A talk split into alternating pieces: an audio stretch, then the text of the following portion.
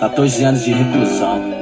Barato é louco, barato é louco. É necessário sempre acreditar que um sonho é possível, que o céu é o limite e você truta é imbatível. O tempo ruim vai passar, é só uma fase.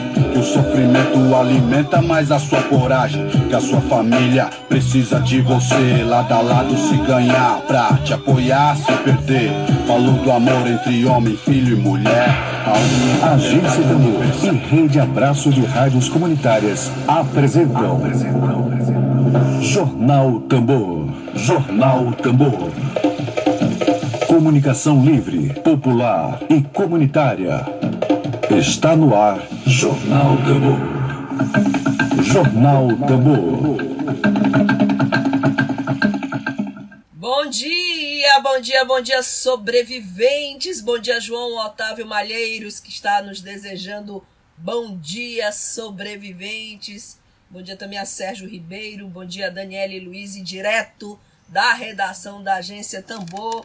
Bom dia a Antônio Luiz Martins, a Leandro Lima, meu querido Benedito Júnior Seral Benedito. Bom dia a todos que nos acompanham. Estamos de volta aqui sobrevivendo, combinando de sobreviver.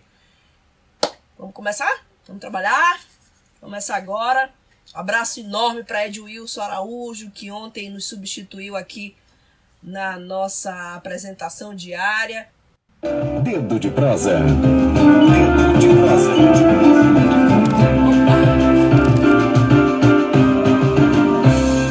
Bom, já estou vendo aqui o Thomas, então vamos lá, vamos, vamos, vamos conversar com ele. Ele está aqui na área. É, eu vou pedir para ele, para ele Thomas, estou aqui te vendo e eu queria que você pedisse aqui a, a transmissão comigo. Simão Sirineu, bom dia. Audiência todo dia do Neves também, está sempre conosco aqui. A Rosana Bordalo, obrigada Rosana pela tua audiência. Eu tô com Thomas aqui. Thomas, basta você se conectar que você já está aqui conosco. Tô aqui Estou aqui tentando a conexão com o Thomas. Ele já está, sim, já está, já estou vendo. Ele precisa só me pedir aqui para para que a gente possa fazer a transmissão agora now. Vamos lá. Não estou conseguindo. Vamos lá. Enquanto isso a gente traz mais informações para vocês aqui da Rádio Tambor. Ah, nós temos aqui é, uma denúncia bastante séria, que é com relação aos números de casos confirmados em Parauapebas, no estado do Pará, a cidade que se formou e cresceu em função da mineradora Vale. Ela enfrenta hoje um colapso de saúde que é ainda pior do que os números demonstram. Em vídeos, os moradores acusam a Vale de omitir resultados de exames. Agora, interessante Ontem mesmo, que eu, acompanhando minha mãe, por isso não apresentei ontem o, o nosso, nosso, nosso jornal. E eu fiquei sabendo que para fazer o exame de Covid, ninguém, nenhum plano de saúde brasileiro, a gente até perguntou para Tereza Noronha Moreira aqui na segunda-feira, se já existem ações de, de pessoas, existem ações de pessoas solicitando que os planos paguem. É, ela orientou que a gente guardasse a negativa do plano. Você sabe qual é o único plano que é, concede a possibilidade de fazer o exame da Covid? Da Vale. Por quê? Hum? É pouco, é pouco, né? Então tá aqui o Calce Parauapebas evidências gravíssimas e eu vou falar disso depois, mas eu, o Thomas tá por aqui. Então eu vou conversar aqui com o Thomas agora. Vou colocar o Thomas conosco aqui na linha. Estou chamando o Thomas, vocês me corrigem se eu estiver errado. Bom, bom dia, dia, bom dia. Que bom falar com você. Eu tô te chamando de Thomas, mas é Tomás, ô Thomas. É Tomás, é Tomás. Tomás. É sempre mais, né? Que bom. É sempre mais. Deixa eu colocar só meu fone de ouvido aqui para ficar melhor. Fique à vontade, a casa é sua, você está na Rádio Tambor. Aqui só tem um, um único interesse na atividade jornalística, que é o interesse público. Enquanto o, o, Tomás coloca o fone, eu quero apresentá-lo para vocês. É, nosso entrevistado é o pastor evangélico da Igreja Evangélica Casa do Senhor. Ele tem MBA em Liderança Cristã pela Faculdade Teológica Sul-Americana, Tomás Aquino Pinheiro. E nós vamos conversar com ele agora sobre Vamos lá. Fé, fé em tempos de coronavírus. Tomás. Você está me ouvindo bem? Muito bem, muito tá bem. Tá ótimo. Vamos então, lá. Tá bom. Bom, bem-vindo e bom dia. Bom dia. É um prazer falar com vocês novamente aí. Prazer Já somos nosso. fregueses. Sim, sim, sim. nosso, nosso papo de crente é um sucesso absoluto, é. né? Impressionante é, o Papo de Crente. Bom, eu estava comentando, Tomás, dessa matéria aqui da revista Piauí, capa da revista Piauí, bastante contundente.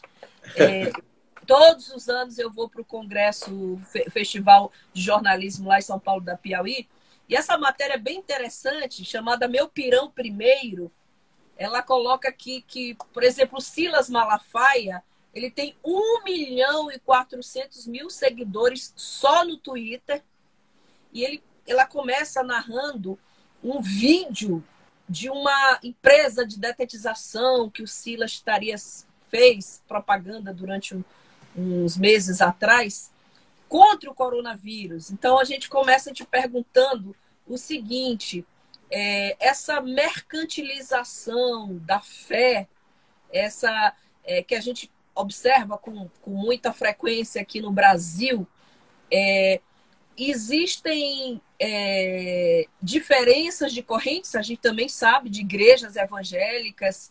É, essa mercantilização da fé, ela realmente ela tem muitos adeptos, há muita gente, 1 milhão e 400 mil seguidores não é para qualquer pessoa. Esse tipo de fenômeno você atribui a quê?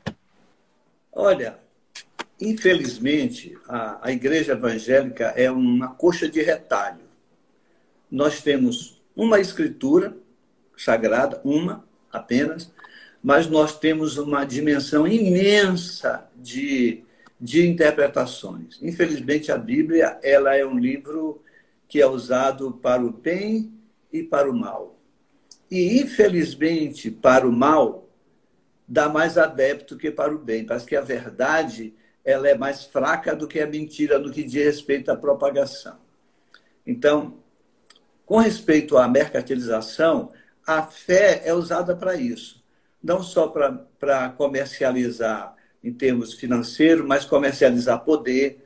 Por exemplo, uma pessoa que tem um milhão e meio de seguidores, ele se sente muito bem, né? É porque as pessoas se medem por seguidores. E, infelizmente, é assim. Ainda que, ainda que as coisas não sejam boas dessa forma, mas funciona assim. Então, a fé infelizmente, mais uma vez, ela é usada para você se dar bem, você comercializar em função de si mesmo. Hoje, no, no, na pandemia, as igrejas locais, físicas, elas fecharam. Isso criou uma, uma, um, uma corrida muito grande para a justiça, para tentar, para tentar fazer com que a, a, as pessoas voltem a se reunir mas tudo isso, muito, não em todos, em função do que perde. Do que perde tanto no que seja reconhecimento, respeito, é, honras e também dinheiro, infelizmente. É, o, o Simão Sirineu está lembrando aqui, foi na Idade Média, está acontecendo agora. Jesus teve a primeira experiência com, com a mercantilização né, no templo, quando ele foi lá. É o único episódio da vida dele que se tem notícia que ele agiu com contundência mais forte, né? Muito forte. O fato de lembrar a Idade Média é simples. Antes da Idade Média, quer dizer. É, antes, é, é, Eclesiastes diz tudo que foi será. E tudo que é vai ser depois. Então as coisas são cíclicas, elas voltam do mesmo jeito. Afinal de contas, toda a história de Israel ela foi escrita, ao meu ver, apenas para mostrar como nós somos. Nós somos aquilo ali, aquele produto de tudo aquilo ali, inclusive da comercialização do templo. E se Jesus viesse hoje, ele faria a mesma coisa. Agora via Instagram, agora via Facebook. Pois é, pois é, pastor. A gente fala, ah, o Silas Malafaia tem 1 milhão e 400 mil seguidores no Twitter. Jesus a mensagem de Jesus chegar até os dias de hoje, nascido no lugar mais humilde possível, numa das menores, menores tribos da época. Isso é que é fenômeno de comunicação, é Jesus Cristo. Exatamente. Até eu, creio, é, eu creio que Jesus fez, assim, ao meu ver, ao, no tempo exatamente, eu não tinha nada disso que nós temos hoje, é, para poder mostrar a força e o poder dessa mensagem. Ele não precisou nada disso, absolutamente nada disso. Infelizmente, é, os líderes de hoje precisam. Eu lembro um fato que Jesus foi procurado, os discípulos chegaram e disseram assim: Olha, o, os gregos estão aí, o povo da filosofia. Eles querem te levar para um lugar muito alto, você é uma cidade onde todos os filósofos vão te respeitar e vão te ouvir, você vai ser famoso. Aí Jesus disse: Vamos para outra cidade pregar o evangelho, e foi embora, nem deu importância para eles. Imagina isso nessa turma hoje aí da, da mercantilização. O que, que eles fariam? Botavam um paletó alinhado, Hugo Boys, e vamos para a entrevista. Pois é. é. Pastor Tomás, o Simão Sirineu, aliás, Simão Sirineu é um nome sugestivo, né? É. Muito simbólico, muito forte, Simão. Ajudou Jesus a carregar lá a sua cruz. Eu sou cristã, né? É, o, o, Simão pergunta como é que o senhor avalia aliança de alguns setores evangélicos com o Bolsonaro. E eu completo a pergunta do Simão. A gente hoje só se fala em gabinete do ódio nas últimas 48 horas aqui no noticiário nacional, só se fala em gabinete de ódio e a cultura do ódio. Eu vi ontem o William Bonner falar para o Pedro Bial da cultura do ódio, que ele não pode ir numa padaria, numa farmácia hoje, que ele é bastante atacado pelas pessoas. E, e aí eu pergunto, completo a pergunta do Simão, como se eu ver essa aliança de alguns setores evangélicos com o Bolsonaro, é, como é que esse, esse paradoxo consegue sobreviver se o amor resume toda a doutrina de Jesus? Você está no meio de umas pessoas que produzem notícias num gabinete de ódio, que disseminam a cultura do ódio. Jesus foi na contramão disso. Como é que você vê tudo isso? Eu vou responder de maneira bem abrangente. Eu, eu sou daqueles que creem que não há possibilidade, ou pelo menos não deveria haver, da união da igreja com o Estado. Foi a igreja do Estado que criaram as maiores barbáries que nós já vimos na história. Então, nós estamos simplesmente continuando um princípio, uma prática que nunca deu certo. Isso seja com. Não importa qual seja o partido, não é, não é partidário. É, é, um, é, uma, é uma, uma ideia, é o princípio que eu sigo. Não há possibilidade de eu me comungar com qualquer que seja a, a política, porque a política ela, ela gira em torno dos seus próprios interesses e não interesse do povo, por mais, por mais bem intencionados que sejam, quando eles estão lá, eles têm que fazer o jogo da política. Então, é como eu já disse até uma vez aí na, na rádio, que eu sou daqueles que acreditam numa coisa que é meio utópica, que é o anarquismo. Nem, é, ordem, ordem sem governo. Por isso, não dá para eu fazer qualquer colúrio com qualquer sistema, com qualquer sistema. E, e, quem faz o colúrio com qualquer sistema, ele não faz em benefício da sua, da sua fé, ele faz em benefício da sua instituição. E isso é reprovável, ao meu ver. Tem um comentário aqui da Cica Álvares, ela diz que o que existe é uma grande polarização, as pessoas precisam estar de um lado ou de outro, e com Cristo nunca teve nada disso. O senhor concorda? Esse é o Brasil. O Brasil é assim. Se você faz um comentário sobre a direita, você é esquerda. Se você faz um comentário sobre a esquerda, você é direita. E, e a gente pensa fora das duas, das duas linhas e, sobretudo, o pensamento deve ser em, em favor das pessoas, porque Jesus resumiu toda a nossa fé, todo o nosso mandamento em dois, dois mandamentos. Não são dez, são dois. Dez era antes, agora são dois. Amar a Deus e amar o outro. Qualquer coisa que não ame o próximo, qualquer que seja o regime, o sistema, o partido, que não valoriza a vida e as pessoas, eu estou fora disso. É, é, eu lembro que Jesus foi muito provocado o tempo inteiro, né? É, o tempo todo instigado, e ele, certa vez, ele disse: dai acesso o que é de César. Né? Isso. E, e a Deus e a Deus o que é Deus. E então, a Deus assim, o que é de Deus. Não havia é, é, exatamente o que ela está comentando, a Cica Álvares, né? Que não havia essa polarização, assim, a mensagem dele é muito cristalina, com a, a palavra nunca poderia ser mais adequada, cristalina. É, a mensagem de Jesus, ela sempre separou. Ela é. separou todos, ela separou todos. Ela separou tanto os religiosos da lei quanto o sistema político. A única vez que Jesus se, se refere ao sistema político é quando ele chama é, Herodes de raposa, né? Mas ele foi muito forte contra a religião instituída. Então, esse é um ponto que, a, que a, a, os líderes evangélicos precisam ver. Se Jesus estivesse aqui, é provável que ele não fosse desse muita importância ao sistema político, ele daria importância às pessoas, mas ele seria veemente contra a instituição religiosa vigente, especialmente a nossa, né, evangélica, de onde nós participamos. Eu queria, eu tenho muita curiosidade de saber a sua opinião exatamente sobre a abertura de cultos, que aliás é a polêmica da vez, né? É. Abertura é. de cultos nesse período de pandemia. Muitas assembleias legislativas estaduais em vários estados brasileiros estão divididas, há uma discussão muito grande. Qual é a sua opinião sobre? Olha, eu, eu, nós estamos diante de uma, de, uma, de uma pandemia que nós não temos uma solução científica, que precisamos uma vacina ou um remédio ou um tratamento eficaz. Então, ainda acreditamos que o isolamento e o distanciamento, distanciamento é muito importante e diminui essa, essa curva da, de, de contaminação. Portanto, fazer ajuntamento, qualquer que seja, é precipitado. Eu vi no jornal ontem que Imperatriz liberou o, os cultos já presenciais, mas com restrições. Aí eles dizem assim: olha, você reúne 50 pessoas, pessoas com a cada dois metros de distância. Eu disse no programa ontem nosso que eu não vou fazer isso. Porque eu teria que escolher as 50 pessoas que vão. Quem, quem são? Quem são os privilegiados? Qual o critério que eu vou fazer? Então, uhum. eu, a minha posição, eu já falei inclusive no programa, é que eu só volto quando todos voltarem. Porque senão, quem são os privilegiados? Então, quando todos voltarem, nós voltamos. Enquanto não há possibilidade, eu fico falando com eles pela internet todos os dias e tá bom demais, sem sair de casa, tá ótimo.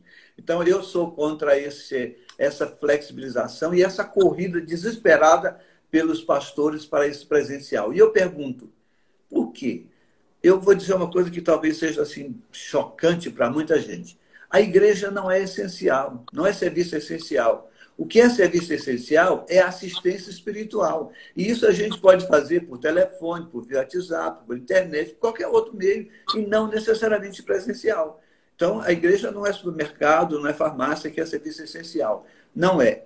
A ajuda espiritual é, e pode ser feito em qualquer lugar. Perfeitamente. Bom, tá aí a opinião do pastor Tomás, muito interessante esse posicionamento dele. Pastor, é, quando eu era um estudante universitária lá na Universidade Federal do Maranhão, eu li um livro do Frei Beto, que é católico, né? Chamado Cristianismo e Marxismo, um livrinho assim bem interessante. Ele dizia que a, a prática de Jesus de Nazaré era uma prática de igualdade entre os homens, que isso aproximava mais exatamente, claro, Jesus não trouxe nenhuma doutrina ideológica, política, a pregação dele não foi no sentido político, mas no, no sentido da humanidade, sobretudo. E nem religiosa. E nem religiosa, pois é. A gente ouviu isso de um pastor revolucionário, né? É. É muito bom ouvir isso de um pastor, nem religiosa. É, Jesus não, fez, não criou o cristianismo. O cristianismo é a rotina humana. Jesus trouxe o reino de Deus, princípios de vida. Foi isso que ele trouxe. E não necessariamente uma ideia. Jesus era comunista. Não, Jesus falava que é preciso compartilhar ensino, compartilhar bens com o outro. Se isso tem no comunismo, não, não significa necessariamente que Jesus o fez. Jesus fez muito mais do que isso. A, a igreja fixa em você dar 10%. Jesus, Deus nunca quis que nós dessemos para ele uma parte e vivesse bem com o restante. Na verdade, ele quer de nós a vida e que nós aprendamos a compartilhar com o outro. Isso não é um sistema político, é gente que entendeu o reino de Deus. Eu fui, eu fui, foi solicitado a mim essa semana é, se eu para um amigo de religião minha, de doutrina, quais as perguntas que eu faria a Jesus, assim, é, e aí eu faço para o senhor assim, qual é dos ensinamentos de Jesus que o senhor considera humildade, paciência, misericórdia? Na sua opinião, qual desses ensinamentos de Jesus, qual é o mais difícil para a sociedade atual? Eu penso que é servir o outro. Nós vivemos num sistema narcisista, né? nós vivemos num sistema de quem, quem é importante é quem chega primeiro, quem é importante é o maior, quem é importante é quem chega no topo. Quem chega no topo. Então, todo esse sistema faz com que nós olhemos para o outro como um adversário e como alguém que eu quero vencer e eu quero superar. Então, quando Jesus diz, eu vim para servir e não para ser servido, isso é difícil. Isso não é fácil, é bem difícil. E, e, e, completando com o que Tiago falou no livro dele, que a gente deve considerar os outros superiores a nós mesmos, aí ficou mais complicado ainda. Nesse sistema nosso de sucesso, que só valoriza os homens importantes e mulheres, né, que chegam no topo de qualquer que seja a instituição, ou ordem, ou negócio, ou qualquer coisa que ele faça, é difícil você aprender a servir. Porque na igreja evangélica, as pessoas cada dia têm um título maior. Ele tem um título maior para ser maior, para ser mais importante. E Jesus diz: Olha, eu vim servir vocês, eu vim lavar os pés de vocês. Ninguém quer fazer isso. Dificilmente. São poucos. Tem gente boa ainda. Pois é. Pastor, a gente. A planeta Terra vive hoje uma grande provação, a pandemia de coronavírus, talvez, provavelmente, a pior é, provação do coletiva dos, desse século, não sabemos, mas provavelmente sim. É, qual seria a lição sobre o viés da mensagem do Cristo? Qual seria a grande lição que essa pandemia estaria dando para nós, habitantes desse planeta Terra? Eu creio que o primeiro grito, ao meu ver, é o grito da conscientização da própria, do próprio cuidado do sistema. O que nós estamos vivendo é uma resposta da natureza. Alguém, algumas pessoas comentaram, ah, é o castigo de Deus. Se Deus fosse castigar o homem por todas as mazelas que nós cometemos na sociedade, nós vivemos, viveríamos sob castigo a cada segundo da vida. Não é. Deus é bom, Deus não é mau. Isso é resultado nosso, das nossas, das nossas decisões sobre o planeta. É a primeira grande lição que eu não sei se vai ser aprendida. A segunda, eu não sei. Porque depois, quando volta, né, todo mundo fala do novo normal, mas será que o novo normal não vai voltar tudo a normal antigo? Eu não sei. Eu só sei que essa é uma lição importante. A segunda, a gente pode pensar que a pandemia nos, nos voltou para dentro de casa. Eu volto, o sistema faz com que todo mundo saia e saindo com a desculpa de vou dar o melhor para a família, vou dar o melhor para os meus filhos. Eles esquecem os filhos, às vezes a esposa em casa, e às vezes a esposa esquece o marido, esquece os filhos, e a família vai sendo destruída. E essa destruição familiar, ela é muito perigosa. Então, as pessoas voltam para casa e deveriam repensar o sistema de vida. E que alguns não fazem o que está acontecendo e que voltam para casa, se encontram marido e mulher, que eu não se encontrava, e descobrem que não dão certo e se separam mas deviam rever a vida, né? deviam rever os padrões, rever todos os princípios que adotaram até então. Isso poderia mudar muito, mudar muito, mudar muito o nosso viver. Então a gente aprende a ter consciência ecológica, aprende a ter uma consciência familiar e a ter a consciência do outro, né? Porque agora eu me protejo também para proteger o outro. Eu, eu, eu penso que deveria aprender, mas eu tenho uma preocupação que eu tenho dividido com algumas pessoas. Hoje, quando a gente sai na rua, qualquer momento que sai, ou quando recebe alguém na porta, a gente já recebe com muitas restrições e medo.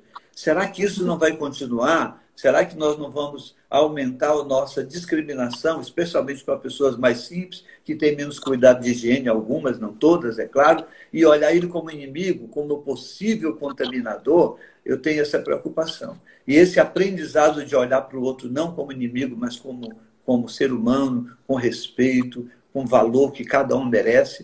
Eu, preciso, eu penso que é um grande aprendizado que precisamos fazer novamente. Bom, a, a Thalita Setúbal, que sempre traz grandes contribuições, obrigada, Talita, pela tua participação aqui.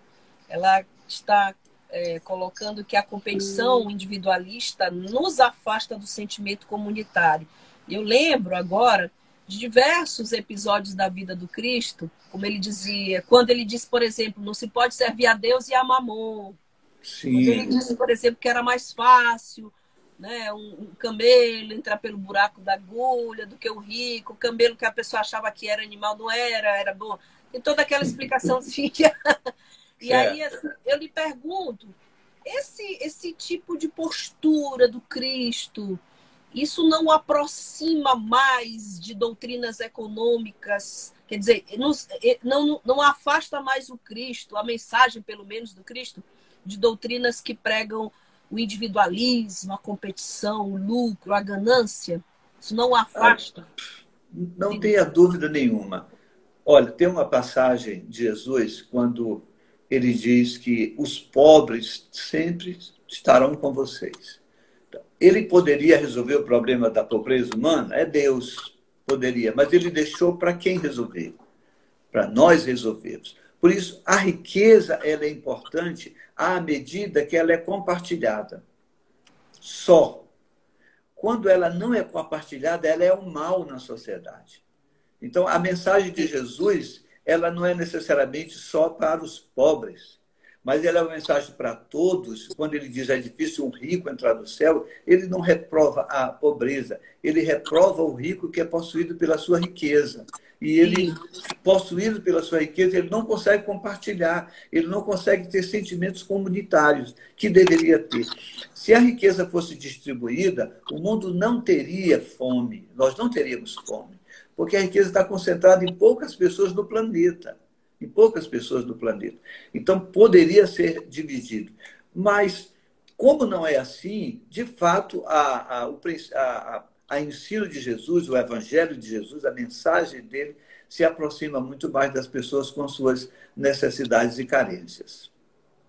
Bom, agora que a gente já está chegando nos nossos finais, minutinhos finais, é, eu queria lhe fazer uma pergunta, a pergunta que eu fiz para o meu avô, que também foi um, um, líder, um líder religioso, começou como evangélico, enfim, teve uma trajetória aqui. Eu queria lhe fazer a mesma pergunta que eu fiz para ele, ainda em vida, é, de todas as graças obtidas pelo Senhor nesse caminho, caminho sagrado, caminho de dedicação ao amor e ao bem, qual foi a maior delas? Eu, eu não poderia deixar de dizer que a maior graça de um ser humano é ele poder ser aceito por Deus com todas as suas mazelas. É o que a gente é, é a própria palavra graça para mim, é a coisa mais importante. Não é o fato de ser pastor, não é o fato de ter estudado e ter conquistado alguma coisa. Essas coisas são muito passageiras. Mas a graça de Deus ninguém me tira.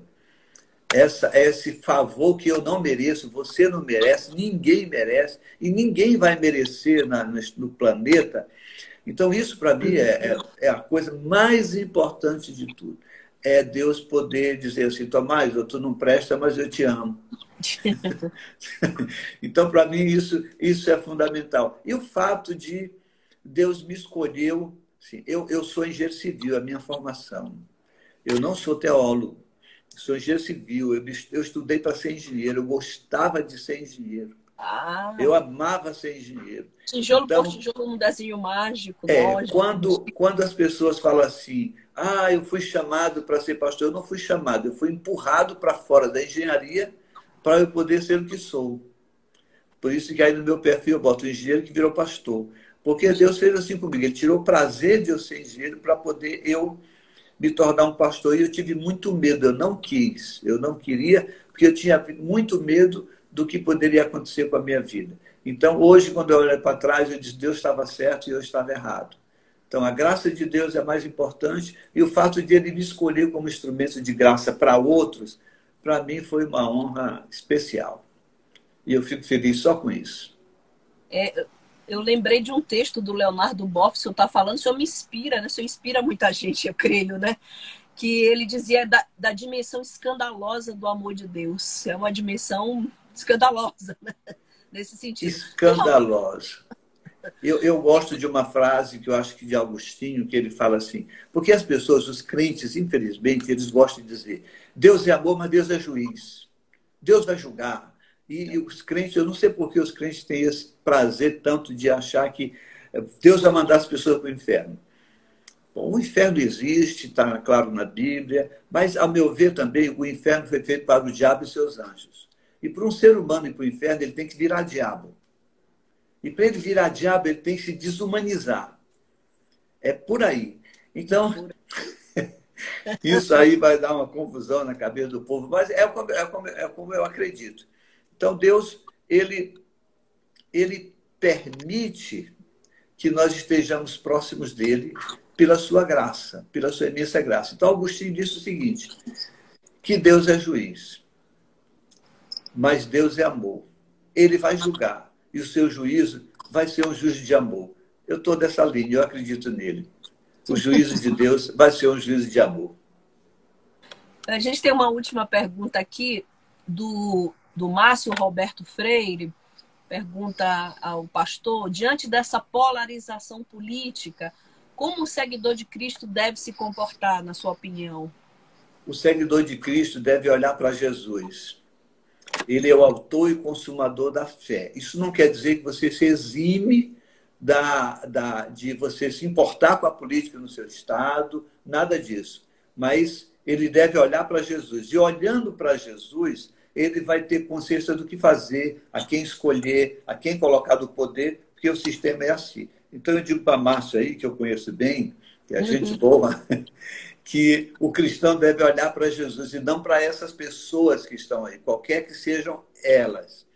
Porque todas elas, como nós, somos falhos. Mas Jesus não é falho, nunca é falhou.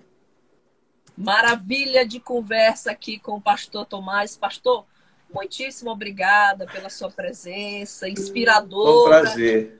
Tão necessária nestes tempos difíceis que exigem fé da gente. Eu, em nome de toda a agência Tambor, que você já conhece bem, agradeço sua participação e já aproveitando para lhe convidar para a próxima. Vamos sim, foi uma, foi uma alegria, foi um prazerzão falar contigo. Um abraço para todos aí. O seu negócio, seus clientes. Pois é, um abraço. Muito obrigada, tchau, tchau. pastor, fazendo uma Valeu. bobagemzinha aqui técnica, mas a gente lhe deseja uma ótima tarde, uma ótima Obrigadão. Tchau, tchau. Tchau. Maravilha, gente. Coisa boa poder ter essa, essa vibração positiva aqui do, do nosso querido pastor Tomás. E agradecendo também, claro, a participação de todos vocês hoje aqui conosco, é, nesse bom debate sobre fé em tempos de pandemia, em tempos de coronavírus. O pastor se posicionou claramente contrário à reabertura de cultos evangélicos. Como é que você vai selecionar. Você pode, sim, abrir um, algum estabelecimento e dizer, vou atender só 10 pessoas, depois mais 10, mais um, um culto evangélico, quem é que vai ter esse, que tipo de critério que vai ser estabelecido? Bom, gente, então muito obrigada a todos vocês. Obrigada, Simão Sirineu. Não apoio quem defende tortura, morte e a favor da violência. Como é que você pode se dizer seguidor de Cristo e apoiar a pena de morte, apoiar o armamento, apoiar completamente contraditório, paradoxal, né? E você tem uma bancada evangélica, bancada da Bíblia, que é uma bancada que também está sintonizada com a bancada da bala. Então, gente, muitíssimo obrigada. A gente volta amanhã, sexta-feira, com fé com esperança, com paciência, muita luz para todos. Excelente esse pastor Simão, também concordo. pastor Tomás trouxe sua mensagem. Agradeço a todos vocês. A gente volta amanhã. Tchau, tchau. Obrigada. Quando chega o entardecer, é impossível não lembrar de você. Dos momentos que juntos passamos. Você está na Web Rádio Tambor.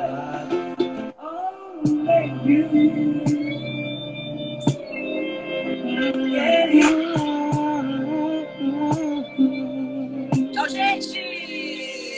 Aonde quer que eu vá, serei luz. Em cada caminho que passar, não saber.